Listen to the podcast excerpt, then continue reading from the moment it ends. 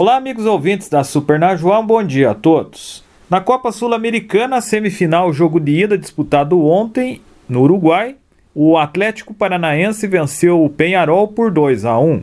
Os gols da vitória do Furacão foram marcados por Terãs e um bonito gol de meia bicicleta no primeiro tempo. O uruguaio, que inclusive é ex-jogador do Penharol. O segundo gol do Atlético saiu no final da partida e um bonito chute também de fora da área do atacante Pedro Rocha. Com a vitória, o Furacão tem a vantagem de empate no jogo de volta na próxima quinta-feira na Arena da Baixada em Curitiba para avançar à final da Copa Sul-Americana. Lembrando que o Atlético já foi campeão dessa competição e busca seu segundo título continental. Na segunda divisão do Campeonato Brasileiro, 25ª rodada, ontem o CSA venceu o Botafogo por 2 a 0. Essa foi a primeira derrota do Botafogo no retorno da competição. O Botafogo que vinha numa grande sequência de recuperação, tinha obtido 10 vitórias nos últimos 12 jogos. Com a vitória, o CSA subiu para a oitava posição com 35 pontos. Já o Botafogo está em terceiro lugar com 44 pontos. Hoje começa uma nova rodada da Série B, a 26 às 19 horas teremos o clássico goiano entre Goiás e Vila Nova.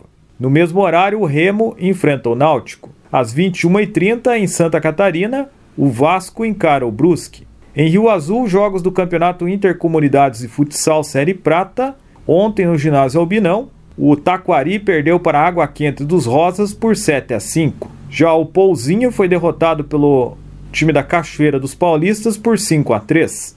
Em Rio Azul, para o final de semana, teremos amanhã, sábado, Série Ouro do Campeonato Intercomunidades de Futsal, última rodada da primeira fase.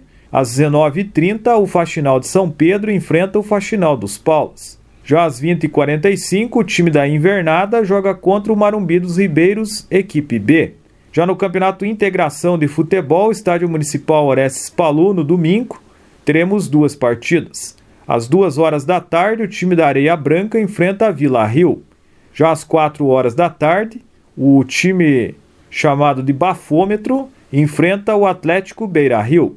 Lembrando que os jogos em Rio Azul, tanto de futsal como do futebol, acontecem sem a presença de público. Essa medida tomada pela Secretaria de Saúde, em parceria com a Secretaria de Esportes, como medida preventiva de combate ao coronavírus. Vale destacar que os jogos de futsal tem a transmissão no Facebook da Secretaria de Esportes de Rio Azul. Ainda em Rio Azul estão abertas as inscrições para o Campeonato Municipal de Futsal Feminino.